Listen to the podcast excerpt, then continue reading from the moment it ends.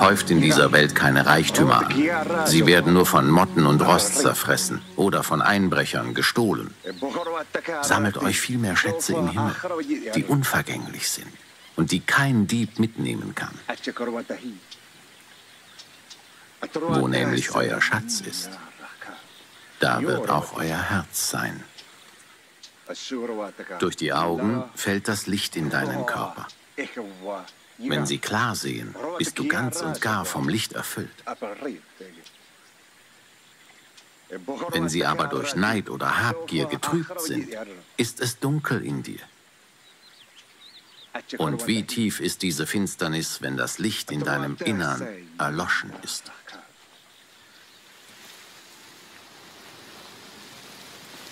Niemand kann zwei Herren gleichzeitig dienen. Wer dem einen richtig dienen will, wird sich um die Wünsche des anderen nicht kümmern können.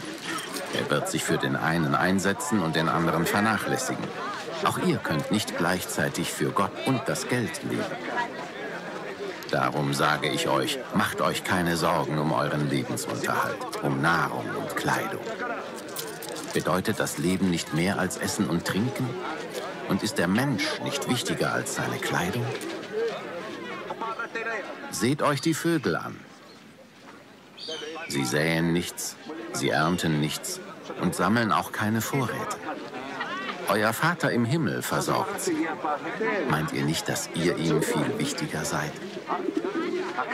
Und wenn ihr euch noch so viel sorgt, könnt ihr doch euer Leben um keinen Augenblick verlängern.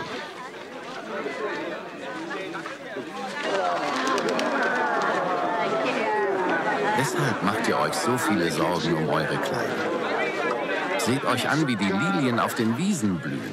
Sie mühen sich nicht ab und können weder spinnen noch weben. Ich sage euch, selbst König Salomo war in seiner ganzen Herrlichkeit.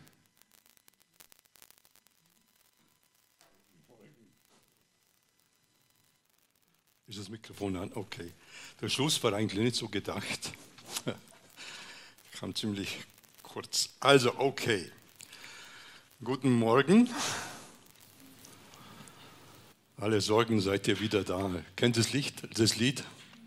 Okay. Ich dachte mir, vielleicht könnte man in dieses schwierige Thema einsteigen, indem wir uns mal kurz umdrehen, links und rechts schauen, wer da ist. Ja? Oh, ihr sitzt ganz alleine dort. Und einander sagen, schön, dass du da bist und mir vielleicht mit ein bisschen Freude in diese Predigt einsteigen. Macht es ruhig, dreht euch um äh, und, und sofern es ernst gemeint ist. Ja.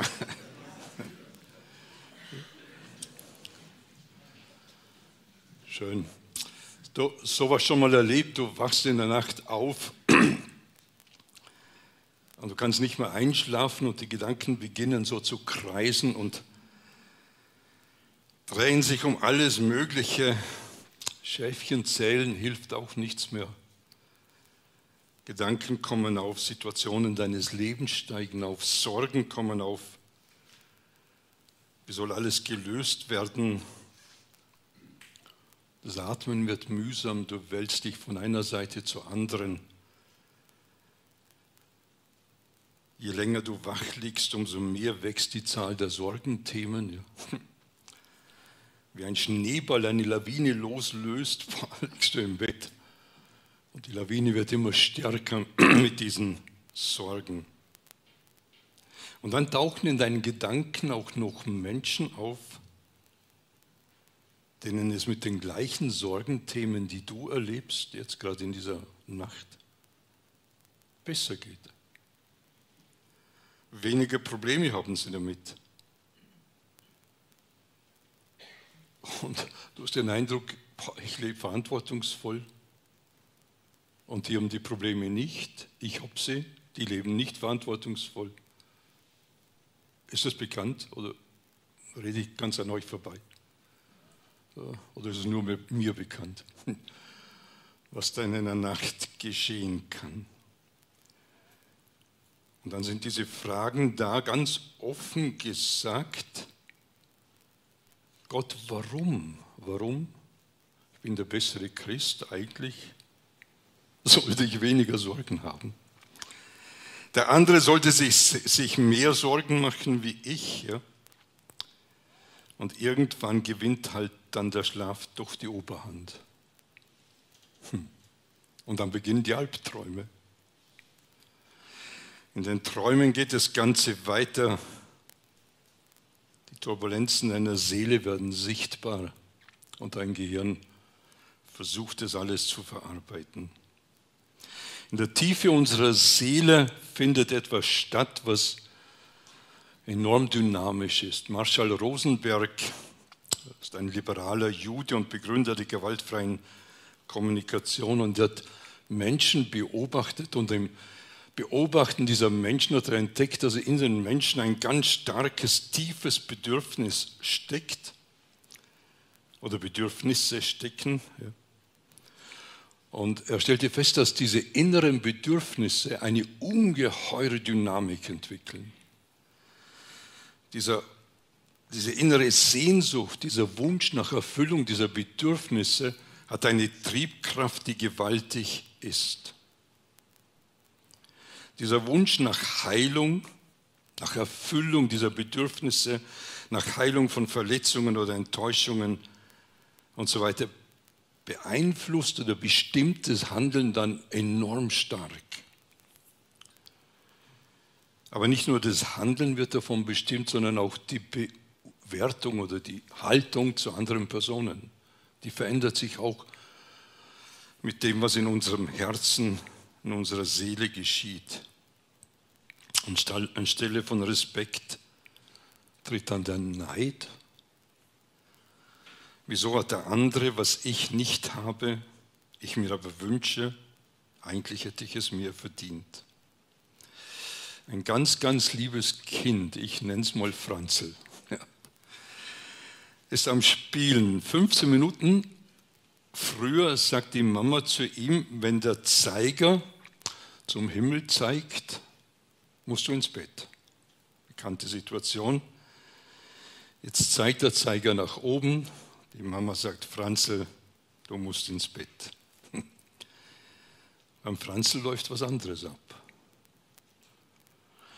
Das innere Bedürfnis von Franzl hat jetzt was dagegen, ins Bett zu gehen. Könnt ihr mir vorstellen, wenn man den Franzl untertags fragt, ist es sinnvoll, der Mama zum Gehorchen? Dann würde er freudig sagen, ja. Die Mama meint es gut, es macht Sinn, ihr zu gehorchen. Und dieses logische Zustimmen verliert jetzt seine Macht oder äh, seinen Zusammenhang oder seine Kraft, wenn das innere Bedürfnis am Abend spielen bedeutet. Und die Reaktion auf eine sinnvolle Anweisung, ich will nicht ins Bett, der innere Befehl informiert auch gleich noch die Füße zornig auf den Boden zu, stampfen und die Stimmorgane tatkräftig in Betrieb zu setzen. Argumentativ wird dann noch das Bedürfnis unterstrichen durch den Neid. Warum muss ich ins Bett und mein Bruder nicht? Und wenn dann die Mutter nur noch auf die Reaktionen von Franzl sieht, dann wird die Sache spannend. Kontraproduktive Reaktionen sind normal. Könnte man das Bedürfnis erkennen, könnte es vielleicht leichter sein, mit dem Franzl zu reden ja, und ihm zu helfen. Es könnte sein, dass Zorn da ist, weil er das Spiel nicht fertig spielen kann. Gut verständlich. Es könnte aber auch Angst vor der Dunkelheit sein, die ihn treibt und aufgrund der er reagiert.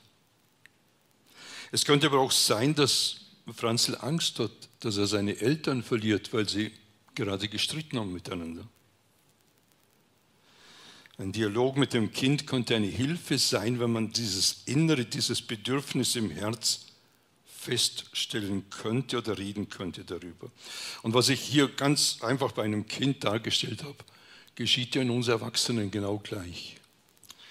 Läuft bei uns genau gleich ab. Die Bedürfnisse sind in der Tiefe unserer Seele, unseres Herzens massiv gegeben. Herz bezeichnet die Bibel diesen Ort. Die Psychologie nennt es das Unterbewusstsein in all den ausgeprägten Formen. Ja? Und da liegen die Bedürfnisse, die uns in das Sorgen hineintreiben, in das Sorgenmachen hineintreiben und dann auch in der Folge zum Neid gegenüber anderen anstacheln. Sorge und Neid sind zwei Medaillen der gleichen Seite. Wir haben im Video einen sehr langen Text aus der Rede von Jesus gehört und beide bringt er auch zusammen. David, er lebte etwa 3000 Jahre vor unserer Zeit in Israel, ein Feldherr, ein König, Stratege, Dichter, Musiker, boah, ein bisschen ein Genie. Und er beschreibt diese Spannung in seinem Herzen, in der Tiefe seines Herzens. Er weiß selber nicht genau, was in ihm vorgeht. Er weiß nur, da, da geht was vor, ja, da, da passiert was in meinem Herzen, was ich nicht so richtig einordnen kann. Und um es besser erkennen zu können, wendet er sich an seinen Schöpfer, an Gott und bittet ihm zu zeigen, was da läuft. Im Psalm 139 sagt er, erforsche mich Gott und erkenne mein Herz.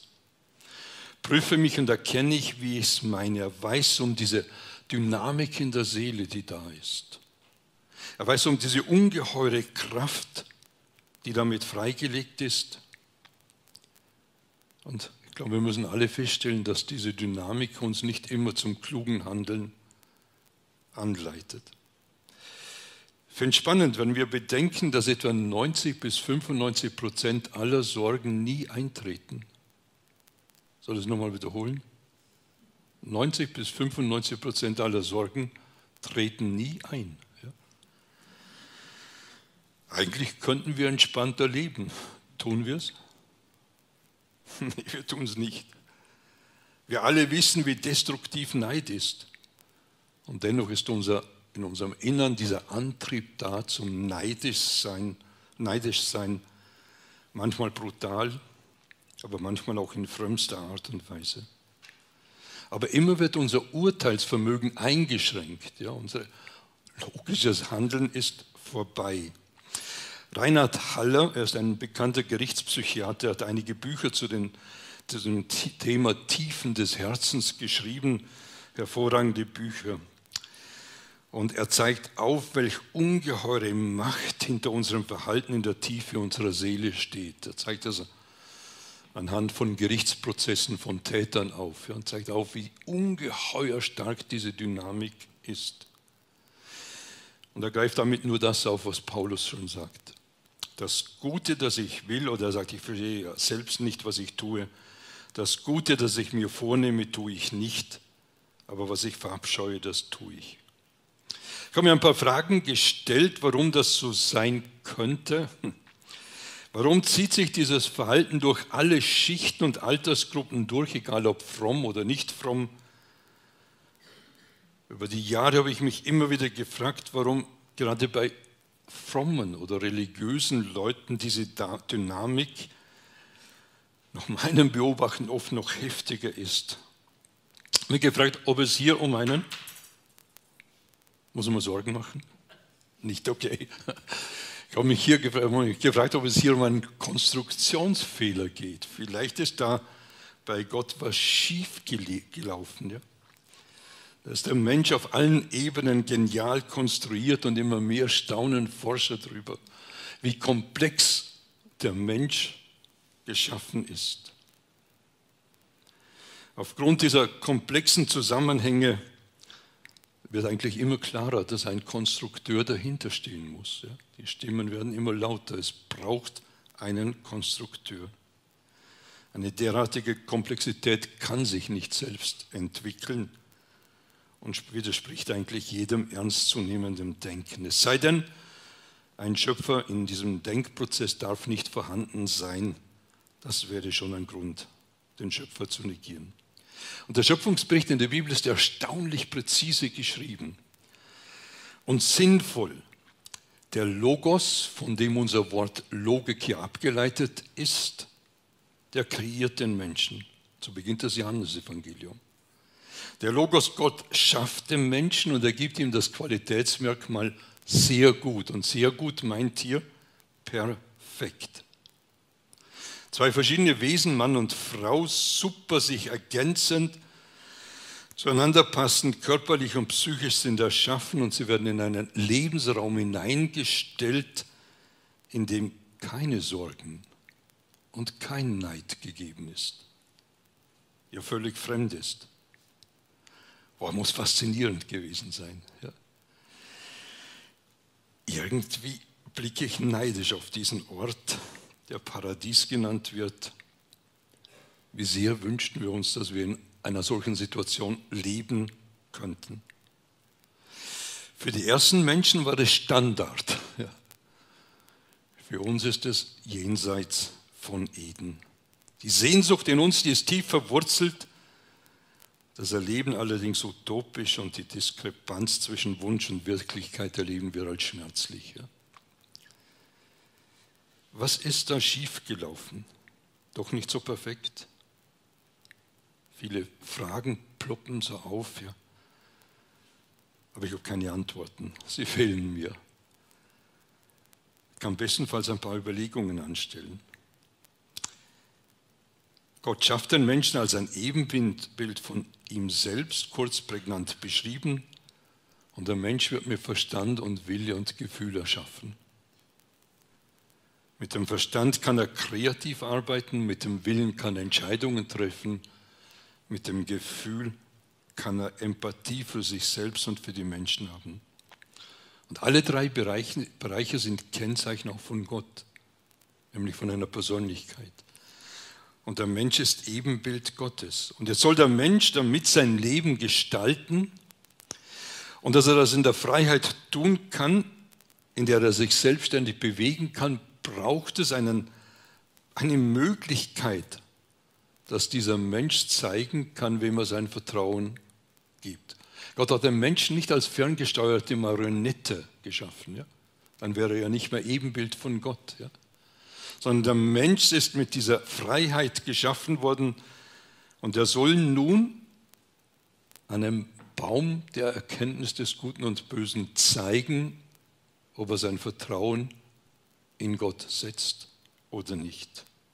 Mit meinen Worten ausgedrückt, sagt Gott dem Menschen, die Tiere habe ich mit meinem Wort aus dem Nichts erschaffen, dich, Mann, habe ich aus Erde gebildet und aus deiner Seite habe ich die Frau kreiert, damit ihr euch in einer perfekten Art gegenseitig ergänzt und darin ein Ganzes bildet. Ich habe euch mit einer ungeheuren Freiheit ausgestattet. In dieser Freiheit könnt ihr euch für die Gemeinschaft mit mir entscheiden. Das könnt ihr mir zeigen, indem ihr die Frucht dieses einen Baumes nicht pflückt. Wenn ihr die Frucht pflückt, haben wir eine nicht pflückt, Entschuldigung, wenn ihr die Frucht nicht pflückt, haben wir eine ungebrochene Gemeinschaft miteinander. Übertretet ihr dieses Gebot, können wir keine Gemeinschaft mehr miteinander haben. Ihr müsst an eure eigenen Wege losgelöst von mir gehen. Ergebnis ist uns bekannt. Die Beziehung zu Gott ist beendet durch, den, durch die Entscheidung des Menschen. Die Geborgenheit und die Sicherheit bei Gott ist vorbei. Zwischen Mann und Frau ist Schuld, Enttäuschung, Scham voreinander gegeben und sind die bestimmenden Elemente. Und seitdem ist im Herzen des Menschen, in jedem Herzen, in deinem und meinem Herzen genauso, ein Wissen um den Verlust dieser Beziehung zu Gott. Und dieses Wissen um, um den Verlust dieser Beziehung drückt sich durch eine enorme Sehnsucht in uns aus, auf irgendeinem Weg mit Gott in Ordnung zu kommen.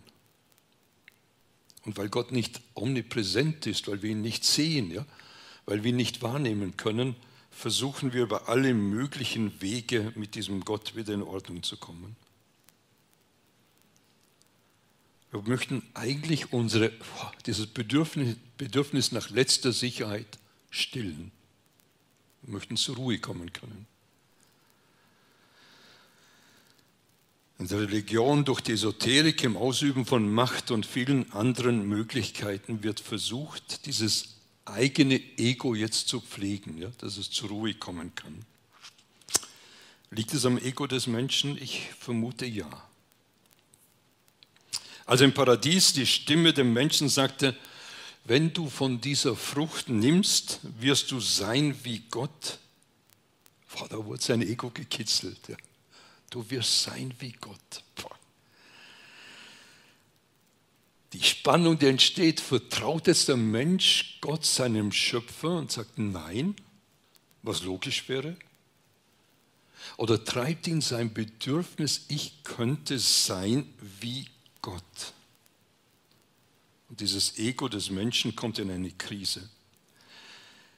Und ich finde schon spannend, kein Tier würde diese Überlegung anstellen. Kann es nicht, weil es nicht so geschaffen ist. Aber der Mensch in der Freiheit kann diese Möglichkeit denken. Der Mensch bekommt eingeflüstert, du kannst sein wie Gott, greif zu, dann hast du es. So einfach ist es falls man die Folgen außer Acht lässt. Und jetzt entfaltet sich ganz schnell im Herzen der beiden eine Sehnsucht danach, so zu sein wie Gott. Und zugleich entwickelt sich der Neid bei beiden. Könnte Gott uns etwas vorenthalten haben? Dass wir nicht so sein können, wie Gott ist. Und dieses gewirkte Bedürfnis, das treibt jetzt an. Es führt zur Entscheidung, ist kurz Sieger und treibt letztlich den Menschen ins Chaos. Und die Logik, die hätte eindeutig aufgezeigt, lass die Finger davon. Und das Bedürfnis, diese Dynamik hat das Chaos ermöglicht. Hat sich im Laufe der Zeit hier was geändert? Ich glaube nicht. Unser Jagen nach Sicherheit, nach Erfolg und Bestätigung, unser Neid gegenüber anderen, denen es besser geht wie uns oder vermeintlich besser geht, unser Eindruck, dass Gott unfair ist oder unfair handelt,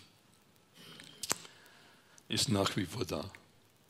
Ich habe diese Woche eine Beerdigung gemacht und ein, der Mann hat seine Frau durch einen Krebs verloren. Es war für mich erschütternd zu sehen, wie, wie er Gott anklagt. Warum, Gott, hast du mir meine Frau genommen? Das Bedürfnis ist da in einer ungeheuren Dimension. Ja? Wir wollen nach Dingen greifen, obwohl wir wissen, die schaden uns. Ja? Wir handeln bedürfnisorientiert und nicht entsprechend unserem Wissen. Denken wir nur an, die, an den Konkurrenzkampf, der stattfindet, an die Rosenkriege bei Trennungen von Ehen oder Scheidungen an die ungeheure Dynamik bei Erbschaften, an die ganzen Dinge, die hochkommen aus der Tiefe des der Seele, an geistliche Konkurrenz in frommen Kreisen, an Vergehen, die Menschen wieder jede Logik tun. Jesus geht sogar so weit und im Video gesehen, dass er sagt, selbst das Spenden kann mit dem eigenen Ego gepflegt werden. Und selbst das Fasten kann damit verknüpft werden. Jetzt ist ja Fastenzeit. Ja. Was sind die Motive des Fastens? Bei wie vielen, die fasten, geht es um die Beziehung zu Gott. Für wie viele ist es eine Bestätigung dafür, boah, ich schaffe das, ich bin gut, ich tue es. Natürlich ist es gut, auf Alkohol zu verzichten, keine Frage, kann man nur unterstreichen. Es ist gut, gesund unterwegs zu sein und es ist auch hilfreich, die Diätindustrie zu fördern. Wir brauchen Umsatz. Ist alles nicht in Frage gestellt. Aber in Frage stellen können wir das Motiv. Warum tun wir es? Was bewegt sich da in, unserem, in der Tiefe unserer Seele? Ich habe mich gefragt, kann der Mensch überhaupt anders handeln oder ist er generell dazu unfähig? Ich glaube ja und nein. Im Paradies war die Fähigkeit gegeben. Er hätte eine kluge Entscheidung treffen können, hat es nicht gemacht, die Freiheit missbraucht. Und damit war das Leben im Paradies zu Ende, die Gemeinschaft mit Gott vorbei und der Mensch konnte nicht mehr zurück in diesen ersten Zustand. Die Trennung von Gott war eindeutig konsequent und unwiderruflich. Ja? Und diese Folgen davon zeigen sich bis heute in einer gefallenen Welt täglich. Auch wenn es unserem menschlichen Hochmut nicht passt, es ist kein göttlicher Funken in uns Menschen. Da ist nicht der Urgrund eines göttlichen Humanisten in uns. Also haben Menschen alles versucht, diese Tatsache zu verdrängen, ja? Irgendwie einen anderen Weg zu finden oder gar zu leugnen, dass der Mensch diese verlorene Ursehnsucht weder stillen, weder stillen noch erfüllen kann.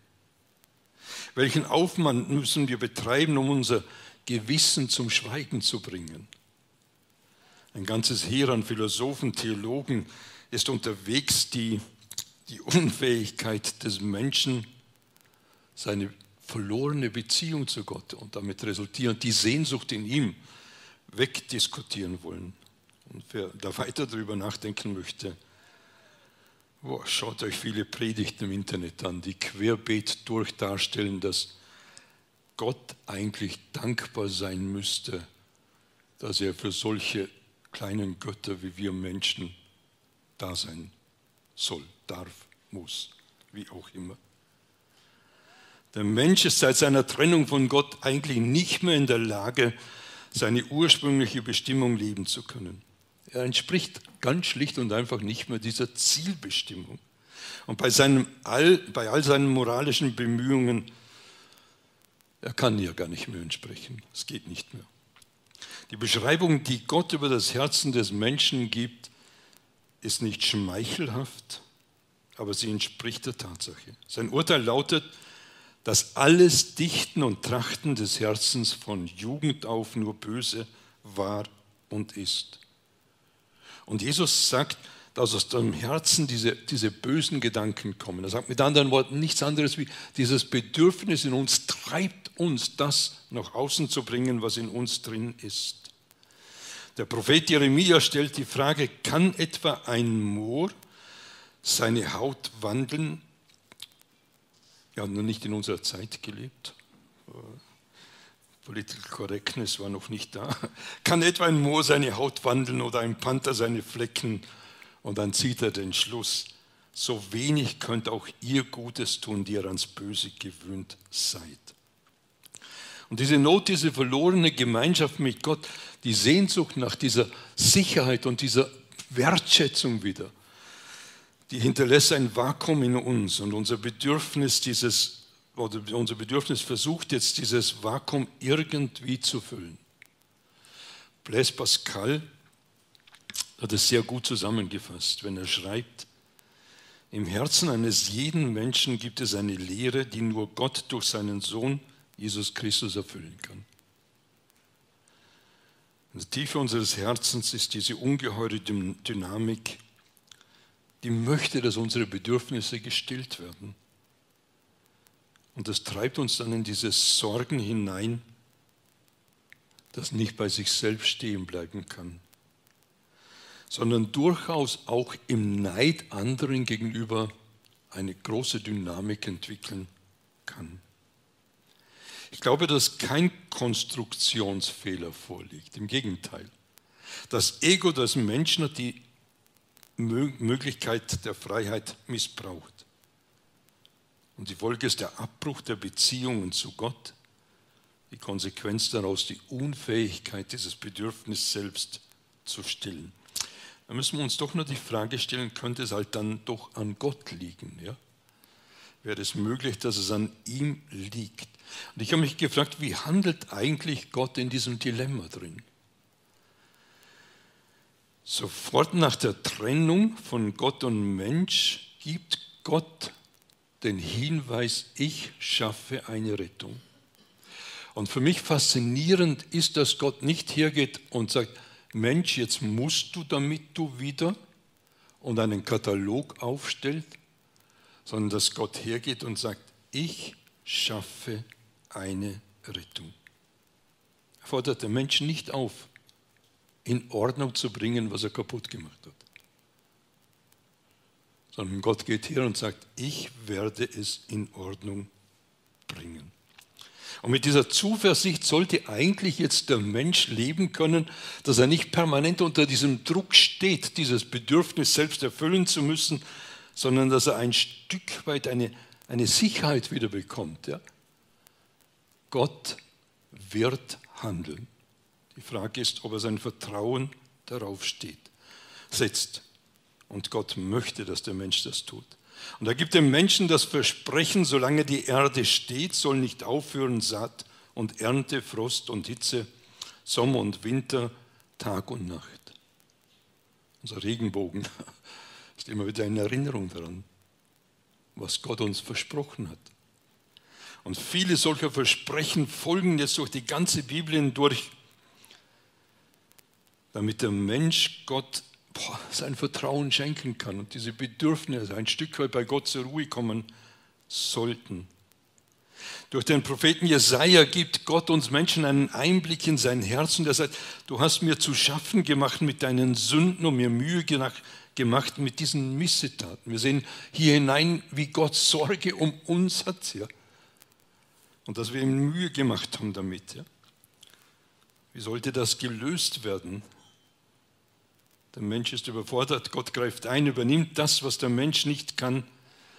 Und Gott geht so weit, dass er die Entscheidung trifft, selbst den irrsinnigen Preis zu bezahlen. In Kürze um Ostern, ja, wir werden an diese Texte erinnert in der Karwoche. Aber um unserer Missetat willen verwundet und um unserer Sünde willen zerschlagen. Es bezieht sich auf Jesus, den Messias, der am Kreuz sterben wird. Die Strafe liegt auf ihm, auf dass wir Frieden hätten und durch seine Wunden sind wir geheilt. Wir gingen alle in die Irre wie Schafe, in jeder sah auf seinen Weg, aber der Herr warf unser aller Sünde auf ihn. Wenn all das, was uns belastet, Sorge macht, was dieses Bedürfnis in uns zu einer ungeheuren Dynamik entfalten lässt, wenn all das uns die Sicherheit wegnimmt, all das die Wertschätzung wegnimmt, wenn wir sie wieder erfahren möchten, ja, dann dürfen wir wissen, all das hat Gott auf Jesus gelegt. Und dann kann Gott uns zusprechen in dieser Situation drin. Kann er uns zusprechen, ich, ich tilge deine Übertretungen um meinetwillen und an deine Sünden will ich nie mehr gedenken. Und Gott hat das in einer ungeheuer vollkommenen Art und Weise gemacht. Er geht her und sagt, wenn eure Sünde auch blutrot ist, soll sie doch schneeweiß werden. Und wenn sie rot ist wie Purpur, soll sie doch weiß wie Wolle werden. Ist das nicht fantastisch? Gott hat die Möglichkeit geschaffen, dass wir jetzt wieder in der Gemeinschaft mit ihm sein können oder mit ihm in diese Gemeinschaft zu ihm kommen können. Er hat für dich und für mich in Jesus eine Situation geschaffen, die uns Sicherheit für unser Leben geben will und die dieses Grundbedürfnis in uns stillen möchte nämlich bei Gott zur Ruhe kommen. Eines hat sich allerdings nicht geändert. Diese, diese Gewissheit erfordert nach wie vor eine Entscheidung von uns. Es erfordert die Entscheidung, das Vertrauen in Gott zu setzen, zu sagen, ich vertraue darauf, dass Gott diese tiefe Sehnsucht in mir zur Ruhe kommen lassen will. Warum? Weil er alles für mich getan hat. Mit was für einer Intensivität wirbt Jesus darum, wenn er sagt, kommt her zu mir alle, die ihr mühselig und beladen seid, bei mir findet ihr Ruhe. Und dieser Zuspruch, der gilt für uns heute, auch an diesem Sonntag, in all den Sorgen, in denen wir drin stehen, in all dem, was vielleicht heute Nacht da war, was am Morgen früh aufgestanden ist, was uns bewegt, was uns die Luft zum Atmen rauben will, in all dem gilt dieser Zuspruch. Eigentlich ist es wie eine Oase in der Wüste, wo man zur Ruhe kommen kann. Und es befreit uns, dass wir den Splitter in den Augen des anderen nicht sehen müssen. Es befreit uns sogar, dass wir den Balken aus unseren eigenen Augen rausnehmen können. Und dieser Zuspruch geht weit über das Heute hinaus. Es geht hinein bis in die Ewigkeit. Paulus fasst es im Römerbrief super zusammen und er sprengt eigentlich mein Denken. Nachdem er sich die Frage gestellt hat, ob es noch eine Möglichkeit gibt, dass wir in Bezug auf Gott in Unsicherheit leben müssen, antwortet er mit einem klaren Nein. Es gibt keine Unsicherheit mehr. Vor dem Gericht Gottes gibt es also keine Verurteilung mehr für die, die mit Jesus Christus verbunden sind. Dann stellt er die Frage, kann uns noch irgendetwas von Christus und seiner Liebe trennen? Etwa Leiden, Angst und Verfolgung, Hunger oder Kälte, Gefahren für Leib und Leben oder gar die Hinrichtung? Ich bin ganz sicher, dass nichts von seiner Liebe äh, trennen kann, dass uns nichts von seiner Liebe trennen kann, weder Tod noch Leben, weder Engel noch Dämonen, Dämonen noch andere gottfeindliche Mächte, weder Gegenwärtiges noch Zukünftiges, weder Himmel noch Hölle. Nichts in der ganzen Welt kann uns jemals trennen von der Liebe Gottes, die uns verbürgt ist in Jesus Christus. Ich finde es fantastisch. Es würde mir ermöglichen, diese Sehnsucht in mir, diese tiefe Sehnsucht gestillt zu bekommen. Dass ich mir Sorgen mache, dass ich oder Sorgen habe, dass manchmal Neid aufkommt. Ich glaube, es ist ein Teil unseres gefallenen Lebens. Ja? Muss mir keine Sorgen machen darüber, dass diese Sorgen da sind. Sie gehören zu mir. Ich kann aber anders damit umgehen, dass Gott für mich Sorge getragen hat und mir ein neues Leben ermöglicht, finde ich fantastisch. Ja? Der Schöpfer selbst macht mich so wertvoll, dass ich Gemeinschaft mit ihm haben kann und eine ganze Ewigkeit bei ihm sein soll. Und damit sagt er, hör auf zum Sorgen. Meine Bedürfnisse nach Sicherheit und Geborgenheit, die kann ich bei ihm stillen. Auch meinen Wert bekomme ich von ihm zugesprochen, weil ich bei ihm wertvoll gemacht bin. Ich kann sogar meinen Neid besiegen, indem mein Vergleichen mit anderen nicht mehr notwendig ist. Ich kann es abgeben, weil Gott mich wertvoll gemacht hat. Und es ermöglicht in mir ein Leben in einer großen Freiheit. Mach dir Mut, nimm diese Gedanken oder das, was sich jetzt bewegt, mit in diese kommende Woche hinein. Nimm einen Zettel und schreibe auf diesem Zettel Folgendes auf, steht hier an der Wand. Schreib das Stichwort Sorgen auf, Stichwort Nein.